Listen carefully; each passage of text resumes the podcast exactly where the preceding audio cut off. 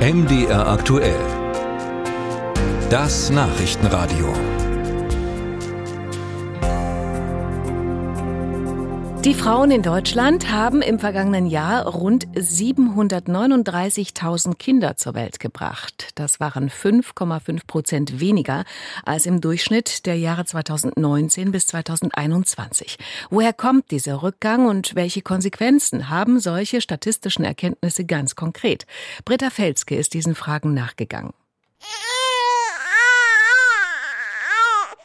2022 sind in Sachsen, Sachsen-Anhalt und Thüringen 12 Prozent weniger Babys zur Welt gekommen als in den drei Jahren zuvor. Das erscheint wenig verwunderlich. Immerhin hatte der zweite Lockdown für einen regelrechten Babyboom gesorgt. Kinderwünsche sind möglicherweise vorgezogen worden, erklärt Nathalie Nitsche vom Max-Planck-Institut für demografische Forschung.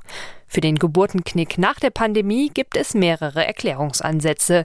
Diese seien allerdings mit Vorsicht zu genießen.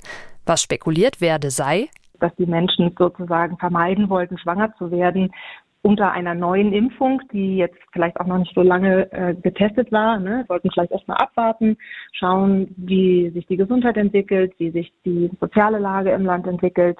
Überraschend sind die aktuellen Geburtenzahlen aber auch aus einem anderen Grund nicht. Olga Pötsch vom Statistischen Bundesamt erklärt den Zusammenhang. Wir haben momentan im Osten halt die Situation, dass da die Zahl der Frauen gerade im äh, starken gebärfähigen Alter, also zwischen Mitte 20, Mitte, Mitte 30, die 90er Geburtsjahrgänge, die äh, sind ja sehr schwach besetzt. Doch jetzt sind die Zahlen, wie sie sind und werden natürlich auch von Politik und Verwaltung aufmerksam beobachtet. Am aufmerksamsten vermutlich in den Ministerien, die am schnellsten mit den neuen Bürgerinnen und Bürgern zu tun haben, den Kultusministerien. Dirk Rehlfs vom Sächsischen Kultusministerium bestätigt das. Wir werden äh, den Geburtenrückgang äh, als erstes auch spüren in den Kindertageseinrichtungen.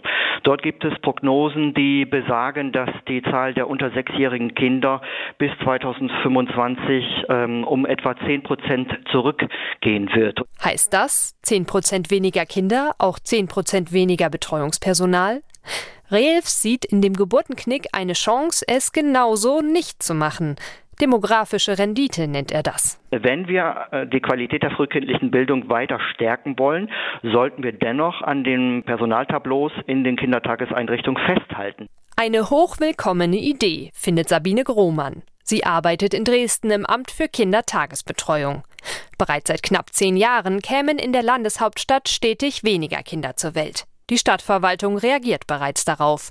Elf Container-Kitas, die im Zuge des Rechtsanspruchs auf einen Betreuungsplatz für Kleinkinder schnell entstehen mussten, sollen abgebaut werden. Die Kinder werden von unten nicht mehr aufgenommen. Die Kinder können bis zum Schuleintritt am Standort verbleiben. Das sehen wir als sehr moderates Modell. Um flexibel zu bleiben, soll eine leichte Überkapazität aber erhalten bleiben. Und die Erzieherinnen und Erzieher?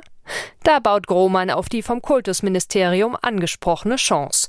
Den Geburtenknick positiv nutzen, den Betreuungsschlüssel verbessern. Das bedeutet allerdings auch höhere Kosten. Ob man das im Freistaat will, wird die nächste Regierung in Sachsen entscheiden müssen.